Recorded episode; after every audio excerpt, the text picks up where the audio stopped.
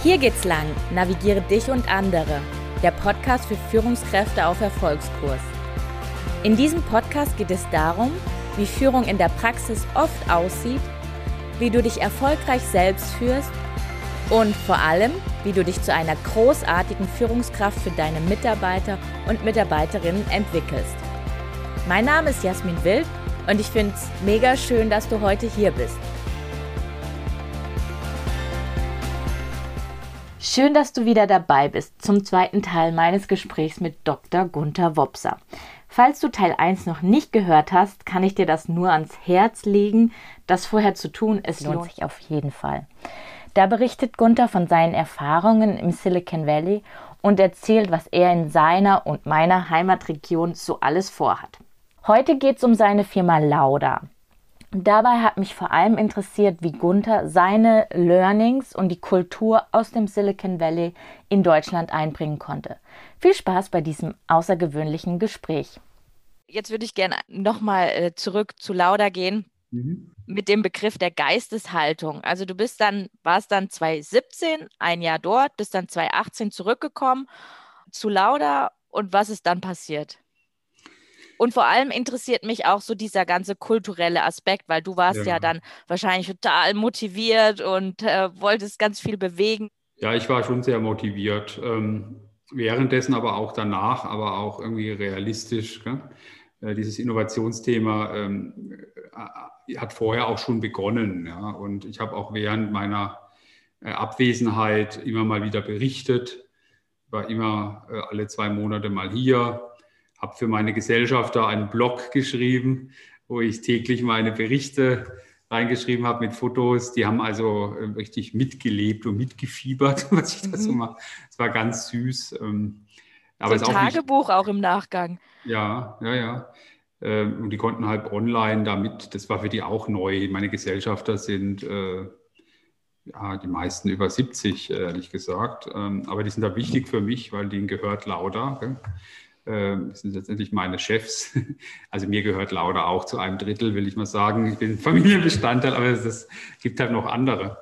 Ja, und äh, als ich dann wieder hergekommen bin, äh, war ich erstmal unwahrscheinlich total äh, hochgepowert und äh, habe dann äh, alle möglichen Startup-Konferenzen besucht, um irgendwie meine Energie loszuwerden und bin dann auch auf deutsche Nüchternheit geprallt, gell, die die halt, da war, war halt eine Innovationskonferenz, aber es war keine Innovation. Ja. Das war einfach irgendwie äh, mit Stehtischen und da gibt es ja diese Episode im Buch, äh, wo ich da in München äh, von Stehtisch zu Stehtisch marschiere und alle Leute sich wundern, was ich jetzt mache, warum ich da so rumlaufe. Hat er denn keine Freunde? Nee, hatte ich jetzt nicht in dem Moment. Ich wollte aber alle kennenlernen. Also in Silicon Valley äh, ist die Disziplin, jeden in dem Raum kennenzulernen und deine Visitenkarte. Es gibt auch Visitenkarten, ähm, aber du musst einfach jeden kennenlernen. Es ist effizient, jeden kennenzulernen, weil der kann dich ja weiterbringen. Also ich muss jetzt sagen, da geht es auch nicht um pures Interesse an der Person, sondern da geht schon um schnelles Abchecken. Nutzt der mir irgendwie? Gell? Aber ganz offen, transparent. Hat er irgendwie einen Tipp für mich? Ja, und ich habe das dann auch so gemacht. Ähm, meine, wenn da in so einem Raum 40 Leute sind, kann man die ja in, in, an einem Abend, also Abende sind dann maximal zwei Stunden, muss man sagen, kennenlernen. Naja, und da sind schon Kulturen an, äh, aneinander geprallt am Anfang. Gell? Ich habe dann auch, äh, war dann ein paar Mal in Berlin, ich habe geguckt, wo sind in Deutschland so ein bisschen die Hotspots äh, und habe auch so immer, immer, also Leute kennengelernt, die äh, wie du auch äh, sich begeistern lassen. Ähm, die, die sieht man dann irgendwie, gell? wie aus so einer Masse heraus. Oder die sehen dich. Da gibt es ja auch so Sachen wie LinkedIn, äh, wo Leute auf dich kommen. Äh, ich habe dann auch Vorträge gehalten etc. Also das war dann schon ganz gut. Und ganz wichtig, ich habe dann versucht, bei Lauda auch Dinge umzusetzen. Habe versucht, den Draht in Silicon Valley zu halten, was sehr anstrengend war. Ich war dann eine Zeit lang im Monat eine Woche vor Ort, ähm, um das irgendwie aufrechtzuerhalten. Aber es war echt schwer. Und dann kam sowieso Corona äh, seit einem Jahr ähm, und dann konnte ich es gar nicht mehr aufrechterhalten. Was ich dann gemacht habe, äh, fast zeitnah, als ich wieder zurückkam, dass ich mir überlegt habe, ich muss diese, dieses Silicon Valley Innovationslabor auch in Deutschland spiegeln. Ja, ich habe dann immer gedacht, ich brauche also zwei Standorte und habe ja jetzt in Deutschland auch zum 1. Januar eine GmbH gegründet für Innovation und habe da einige Mitarbeiter, die, äh, die jetzt auch an dem Thema arbeiten. Also ich versuche in meinem Unternehmen das umzusetzen und zwar nicht nur im Bereich Innovation, sondern auch im Kernprozessen. Also dass wir Kernprozesse agiler gestalten. Ähm, und das ist also begegnet mir dauernd. Das kannst du immer daran festmachen, wie, wie äh, Kunden einbezogen werden. Ja, also jeder tendiert eigentlich dazu, das für sich so auszumachen. Der Deutsche geht nicht gern raus gell? und der Deutsche erfährt nicht gerne Ablehnung. Da gibt es ja auch dieses Thema des Scheiterns und der Fehlerkultur. Das steckt nicht so in uns drin. Ne? Da ziehen wir uns lieber zurück. Und das ist natürlich falsch. Du musst raus, du musst deine Idee rausschreien und dann auch ändern. nicht enttäuscht sein, wenn der andere nicht so begeistert ist. Äh, und das probiere ich hier ins Unternehmen zu bringen. Habe immer mehr, die auch so denken. Natürlich habe ich auch das Privileg, immer mehr Menschen einstellen zu dürfen auf, wo ich dann darauf achte, dass die, wenn du so willst, zu dieser neuen Kultur passen. Mhm. Und dann verändert sich die Kultur insgesamt. Mhm. Das ist eigentlich sehr schön. Und Kultur ist die größte Ausrede, aber auch der wichtigste Schlüssel zur Veränderung. Mhm. Was ich ähm, auch äh, heute in der Vorbereitung schon von dir gehört habe, den Spruch fand ich richtig schön. Also was heißt Spruch? Den, den Satz, also jeder ist innovativ. Also so diese Haltung, diese Geisteshaltung zu haben, zu sagen, jeder ist innovativ. Finde ich ganz wichtig. Das Ausmaß der Innovation unterscheidet sich natürlich. Der Innovationsbegriff ist ja auch weitgehend unbestimmt. Ne? Alle sind sich einig, er hat irgendwas mit neu zu tun, aber was, wie neu ist das? Ähm, ja, das ist natürlich ein bisschen von, von Josef Beuys geklaut. Jeder ist ein Künstler, gell? jeder ist innovativ. Und äh, das Ganze habe ich aber jetzt äh, umgesetzt bei Lauda in unserem Ideenmanagementsystem, wo wir Ideen von allen Mitarbeitern einsammeln und umsetzen. Und wenn ich sage Ideen aller Mitarbeiter, meine ich es auch wirklich so. Das können ganz kleine Ideen sein, beispielsweise an einem Wagen im Lager eine Waage zu integrieren, damit man nicht immer Sachen zu einer Waage tragen muss, sondern während man transportiert Sachen wiegen kann. Ist vermeintlich kleine Idee, finde ich aber super, gell, weil es dieser Person die Arbeit erleichtert. Äh, und das ist auch eine Idee und das ist auch sehr innovativ. Und dann gibt es halt die Ideen, neue Produkte, neue Produktideen, die darf bei uns auch jeder haben. Ähm, die Ideen sind natürlich dann nicht so ausgefeilt. Es gibt auch Firmen, da dürfen nur Ingenieure Produktideen haben. Das finde ich ziemlich doof, weil die, die besten oder sehr interessante Produktideen kommen aus unserer Fertigung, aus Menschen, die jeden Tag die Geräte zusammenbauen. Ja, und natürlich machen die sich Gedanken, was man damit machen kann. Ja, und die sind deshalb keine Ingenieure, die es bauen können, aber die können die Idee artikulieren, die kommen dann in mein Ideenmanagementsystem und dann gibt es ein Ingenieursteam, das Rückfragen stellt und dann äh, Ingenieur oder ein Marktbearbeitungsteam und die schauen dann, ist diese Idee relevant für uns. Und das ist so eine Bandbreite gell, von der Kleinigkeit, ich sage immer Arbeitstisch, halben Meter zur Seite rücken äh, oder dann die berühmte Mondrakete, die man erfinden will. Und äh, wenn du von System sprichst, wie genau kann ich mir das vorstellen? Ist das ähm, eine App oder? Also sehr konkret. Wir haben mit dem Würzburger Startup einen Chatbot gebaut, der in einem Frage-Antwort-Dialog die Idee abholt. Also wie ich, wenn ich jetzt dich frage, hey, was hast du für eine Idee, äh, dann das kann ich natürlich nicht bei jedem Mitarbeiter machen. Äh, und manchmal haben Personen auch gibt es auch Hemmungen, das einem Menschen zu, zu schildern. Deshalb gibt es diesen Chatbot.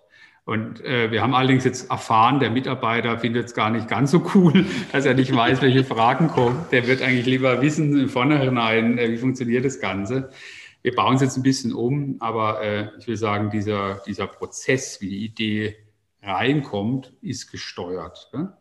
Ja, und das Ganze kannst du halt machen über deinen äh, PC, wir haben auch in der Firma so große Touchscreens.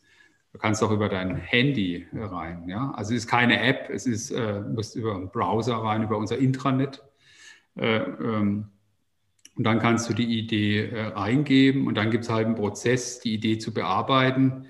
Äh, da nutzen wir Microsoft Teams. Ähm, was okay ist, aber wir bauen das gerade um. Wenn du so willst, wir bauen gerade unsere eigene Software, äh, diesen Prozess weitgehend automatisiert durchzuführen. Hm. Und dann wird es quasi, kommt es dann in so Kategorien an. Hier kle kleine Veränderung, kleine Innovation, Riesenteil und dann wird es nochmal geprüft. Ähm, die Kategorien sind Gleise.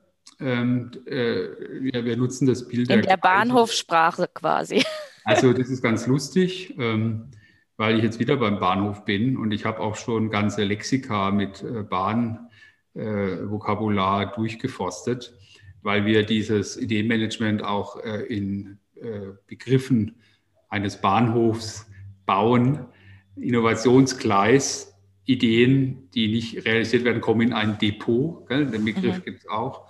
Mhm. Äh, Im Englischen nennen wir das Ganze übrigens Traction. Und Traction, da steckt wieder Track, Gleis, wird also mit CK geschrieben. Aber Traction ist auch die Zugkraft. Gell? Man spricht ja bei Startups immer von Traction, wenn die ihren ersten Kunden haben. Das ist also auch so ein bisschen so ein Startup-Begriff. Ja. ja, und ähm, also das, ich würde mal sagen, das System ist einzigartig, äh, ganz bescheiden. Ich beschreibe es auch in meinem Buch am Ende. Und ähm, ich kritisiere ja sehr stark diesen Innovationsfilter. Ähm, typisches Beispiel, CEO war im Silicon Valley, vielleicht nur eine Woche, und sagt, hey, wir brauchen Ideen. Was machen wir? Ideenwettbewerb. Alle Ideenwettbewerb, tausend Ideen. Verdammt, wir haben tausend Ideen, was machen wir mit denen? Ist aber viel. Ähm, und dann gibt es halt eine Jury ähm, und die wählt die Ideen aus. Und das sind immer nur die Ideen, die möglichst leicht zu realisieren sind. Leicht und schnell, die nah am Kerngeschäft sind. Und diese, dieser Filterprozess killt die großen Ideen. Deswegen habe ich überlegt, wie komme ich von dem Filterprozess weg? Und äh, die Antwort ist einfach, kein Filter einzuführen, sondern die Ideen gleich so zu verteilen. Ja, der Filter ergibt sich ja auch über einen Engpass. Und wie, wie schaffst du jetzt den Engpass weg, indem du den weitest? Und das sind halt meine 20 Gleise. Und diese 20 Gleise sind 20 Orte im Unternehmen, auf denen Innovationen geprüft und umgesetzt werden. Also ich verteile auf die 20 Gleise wo dann natürlich unter Umständen schon mal äh, ein gewisser Stau entstehen kann. Das will ich nicht verhehlen. Ähm, aber da musst du halt schauen, dass du die Ideen schnell bearbeitest. Wir müssen die Instrumente verbessern. Ja, und, ähm, und dieses Verteilen auf die Gleise ist so ein bisschen das Einzigartige äh, unseres Ideenmanagementsystems. Du hast aber auch recht, das Ausmaß der Idee ist wichtig. Da haben wir eine Art Matrix, ähm, die äh, schaut, brauchen wir Ressourcen, die wir haben, die wir nicht haben. Ja? Wie ist der Markt? Ist es ein bestehender Markt? Ist es ein neuer Markt? Und nach diesem Ausmaß der Idee äh, muss man dann äh, verschiedene Leinwände, also Canvases, du kennst diesen Business Model Canvas, der auch in der Startup-Welt sehr verbreitet ist, bei Unternehmen inzwischen auch. Und da haben wir drei verschiedene Canvases, äh, die Ideen möglichst schnell und effizient zu bearbeiten. Okay, eine Idee, ähm, nicht eine Idee, eine, jetzt sage ich schon eine Idee. Eine Frage, die mir noch im Kopf ist, wenn jetzt eine Innovation nicht umgesetzt wird, wie ist dann das Feedback-System, ich sage mal, zu dem Mitarbeiter, ähm, ähm, der jetzt zum Beispiel in der Produktion ist und sich jetzt total gefreut hat, dass er jetzt eine Idee hatte? Und ähm, wie ist das dann? Es ist natürlich sehr kritisch weil ähm, du nicht alle Ideen umsetzen kannst. Ne? Äh, und äh, das Feedback-System ist noch nicht automatisiert. Ähm, es gibt immer auch einen äh, Track-Owner, also jemanden, der dieses Gleis äh, äh, administriert und der geht dann auf diese Person zu ähm, und sagt aber jetzt nicht, hey, deine Idee ist doof, sondern das Ganze ist ja strukturiert in dieser Leinwand gell? und der wird, wird schon begründen, warum wir diese Idee nicht verfolgen. Äh, und da muss ich sagen, im Moment nicht verfolgen, weil es wird keine Idee gekillt, sondern mhm. die kommt in dieses Depot.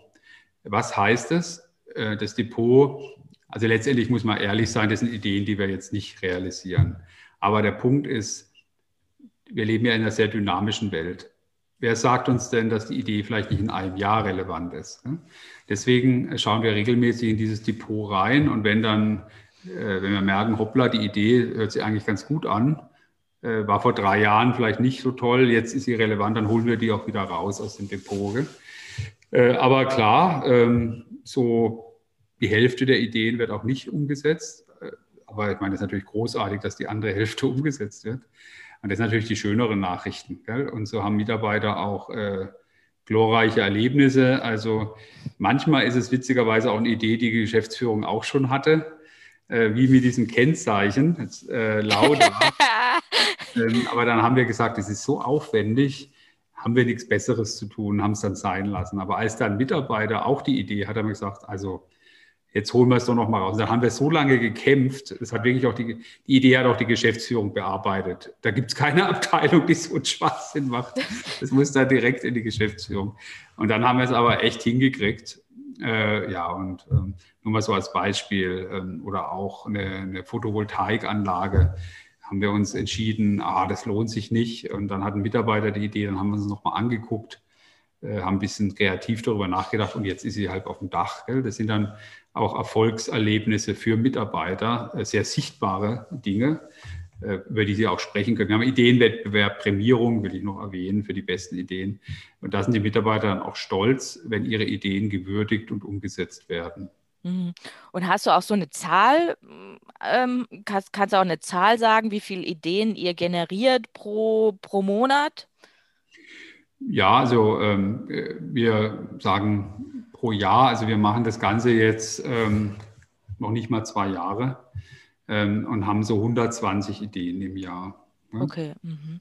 Was, äh, finde ich, eine, eine, gute Zahl ist. Ähm, da gibt es auch erstmal keine Kohle. Gell? Also das sind äh, äh, Ideen, die, die freiwillig äh, äh, eingebracht werden. Allerdings, es muss jetzt leider wegen Corona ausfallen, weil wir keine Weihnachtsfeier hatten. Aber vorletztes Jahr hatten wir dann auch die, die Ideen prämiert und da gab es dann schon recht ordentliche Preise mhm. für, die, für die besten Ideen. Jetzt, ähm, wo ist für dich die, die Unterscheidung zwischen, sage ich mal, Lean Management oder KVP und Innovation? Hast du da eine Definition, weil oder ist das, hast, ist das alles eins oder? Also es gehört wirklich zu meinen Lieblingsthemen, solche Begriffe irgendwie einzuordnen. Okay. Ja, deswegen äh, siehst du gerade mein Herz hüpfen oder auch nicht. Ist das jetzt ironisch gemeint? Nein. Also okay. Nee, nicht ironisch gemeint. Ich finde es total äh, cool und äh, äh, ich finde es aber auch wichtig, dass man so ein Verständnis entwickelt. Das merke ich aber auch mit meiner Belegschaft. Äh, du musst ein Verständnis entwickeln. Äh, und das sind natürlich auch Themen, die wir hier äh, umsetzen. Also zum Beispiel Lean Production, das war so ein Top-Thema für uns vor so äh, sieben, acht Jahren, ne? als, wir, als wir überhaupt nicht Lean waren ähm, und jetzt halt Lean sind seitdem in der Produktion. Was da jetzt lustig ist, diese ganzen Innovationsmethoden berufen sich alle auf den Lean-Gedanken. Ähm, also beispielsweise ähm, Open Innovation, äh, um mal diesen Ansatz zu sehen. Ähm, Open Innovation äh, ist interessanterweise beruft sich auf den Lean-Gedanken, obwohl man sagen könnte, ist gar nicht Lean, weil Open Innovation heißt ja, Ideen von außen reinzubekommen. Aber Open Innovation heißt auch, Ideen von innen, die nicht genutzt sind, zu verwerten. Mhm. Und das ist ja Lean. Ja, weil es eine Verschwendung Ideen. Also Lean heißt ja auch Verschwendung, gibt's Mutter. Äh, das will ich nur mal so sagen. Deswegen ist es eigentlich kurios, dass äh, auf diese japanische Toyota-Denkschule viele Methoden berufen sich darauf. Und was mich daran so äh, fasziniert, ist, dass es ja ein vermeintlicher Widerspruch. Auch Design Thinking ist insofern Lean, dass du kennst dieses Timeboxing mit dieser Uhr. Gell? Also hey, 60 Sekunden und so. Äh, ich habe gedacht, Innovation ist, ich gehe durch den Wald und habe eine Idee. Jetzt wird hier die Zeit gestoppt. Also das Lean steckt da wirklich drin. Das finde ich auch sehr cool. Und du musst auch effizient sein im Innovationsmanagement, weil du hast so viele Ideen. Wenn also so viele Ideen kommen rein, weil es ist ja auch nicht so wahnsinnig schwer, eine Idee zu haben. Gell? Und es ist ja auch, jeder soll ja mitmachen. Äh, dann halt zu sagen, hey, äh, die Idee ist zwar interessant, aber wir machen es jetzt gerade nicht, wie du sagtest, das gut zu vermitteln, aber dann auch auf die Ideen zu kommen, die wirklich super, super geil sind, das ist, äh, ist wichtig. Und das ist auch wiederum Lean, diesen Prozess effizient zu gestalten. Das finde ich halt sehr toll. Und KVP ähm, oder auch betriebliches Vorschlagswesen, das haben wir tatsächlich in diesen Prozess eingebaut. Also da unterscheiden wir gar nicht. Äh, du hast vorhin gesagt, jeder ist innovativ und das umschließt halt nur mal so KVP-Ideen, ähm, betriebliches Vorschlagswesen, was sich oft auch auf Prozesse bezieht, aber halt auch die Produktidee. Das heißt, wir haben alles in diesen Topf wie so ein wie reingepackt ähm, und in ein neues System gegossen, nämlich dieses System der Gleise. Mhm. Äh, das finde ich gut. Es gibt allerdings einen Prozess, der daneben läuft, also nicht daneben, sondern neben dem läuft. Das ist, ähm, sind unsere Qualitätsabweichungsberichte, gell, würde man sagen, so QABs genannt. Äh, das ist dann ja, äh, das ist in der Produ Produktionswelt wichtig. Ja, wenn also in der, in, der, in der Fertigung irgendwelche Abweichungen sind, musst du die melden und da muss dann sehr rasch gehandelt werden. Das ist ähm, jetzt ja auch keine Idee, ja, ähm, äh, aber ich will halt das trotzdem mal betonen, dass das unabhängig jetzt von unserem Ideenmanagement läuft. Und da können schon auch Ideen drin sein, zum Beispiel, hey, äh, Lieferant macht immer Probleme, ich habe die Idee, den rauszunehmen. Ja, ja, kann auch eine Idee sein. Meistens geht es aber in die Richtung, dass man dann so Audits durchführt mhm. gell, und den Lieferant äh, zur Rechenschaft zieht. Mhm. Wow, super spannend. Ich habe eine allerletzte Frage. Und zwar beschreibst du. Und zwar beschreibst du in deinem Buch ja auch so nochmal die Unterscheidung zwischen Management und Leadership mhm. und auch deine Entwicklung. Wie, wie würdest du das beschreiben? Es ist sehr aufreibend, ähm, weil, äh, weil ich komme aus dem Management, ja, muss ich jetzt schon sagen. Ähm, und das ich fand es auch immer. Wie bitte? Das heißt, du kommst. Äh, ist, ja, also, ja, das muss ich echt übersetzen, äh, dass ich ähm, immer auch methodisch fit sein wollte und, und Management äh, wegarbeite, ähm, wenn du so willst, auch ein, Arbeiter bin. Ein Arbeiter mit dem weißen Hemd, White Collar sozusagen ähm, äh, auch immer führen wollte mit Methoden. Das meine ich jetzt mal mit Management. Ich habe allerdings schon auch Elemente des Unternehmers, dessen bin ich mir bewusst, indem ich Wirkung auf andere habe. Habe es auch immer geschafft, meine Belegschaft für meine Ideen zu begeistern. Und die haben dann auch immer gesagt, okay, hört sich jetzt ungewöhnlich an, aber wir gehen da mal mit. Äh, und dann war es auch meistens erfolgreich und so entsteht Vertrauen, ne? ja, indem man äh, sich Vertrauen erwirbt. Das möchte ich auch sagen. Ähm, und ich habe sehr viele Dinge operativ auch selber gemacht und habe mich auch gut dabei gefühlt. Es gibt dann auch eine gewisse Erfüllung, ja, irgendwas wegzuschaffen und Ergebnis zu haben. Das ist Manager. Ähm, ich merke aber, um weiterzukommen, darf ich das nicht mehr machen. Da muss ich andere haben, die äh, das äh, erfüllen und die auch schlauer sind als ich. Das hat auch was mit Größe des Unternehmens zu tun. Äh, irgendwann musst du fairerweise sagen, bist du nicht mehr der, der Experte in allem und du kannst gar nicht mehr diese Informationen aus erster Hand haben. Ähm, und da kannst du dich natürlich entscheiden, dass du dann nicht wächst. Also es gibt ja auch Unternehmen oder Unternehmer, die dann einfach sagen, mir reicht's, also ich will nicht größer werden. Aber ich habe immer den Ehrgeiz, mich auch selber weiterzuentwickeln. Und jetzt merke ich halt, dass diese Stufe zum Leadership ist, die heißt, äh, andere zu ermächtigen, die Dinge gut zu tun ja? Äh, und äh, zu inspirieren. Dann gibt es auch einen Begriff des Purpose, des Zwecks. Du kennst diese Diskussion, why, warum machen wir das alles?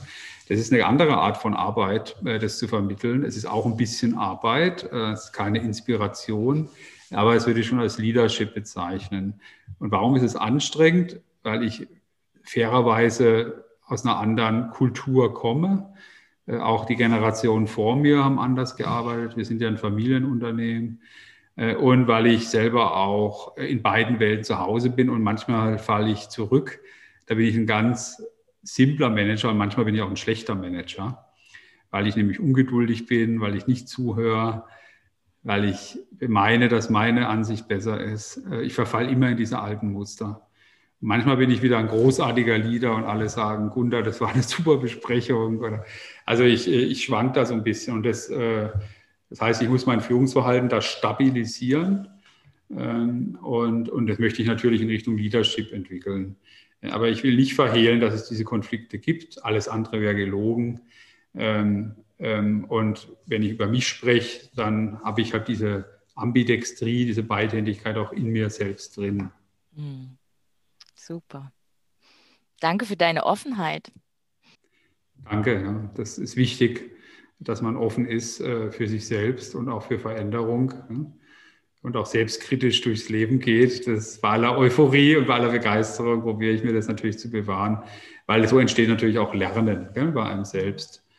Und mhm. Lernen ist aktueller denn je bei dieser dynamischen Umwelt. Äh, äh, und wenn man wirklich Großes erreichen will, dann muss man auch andere wirklich inspirieren und ja, inspirieren, den Weg mit einzugehen und auch mal bisschen wegzuzerren und sagen, lass uns mal diesen Weg gehen. Da bin ich auch bereit dazu, mehr und mehr.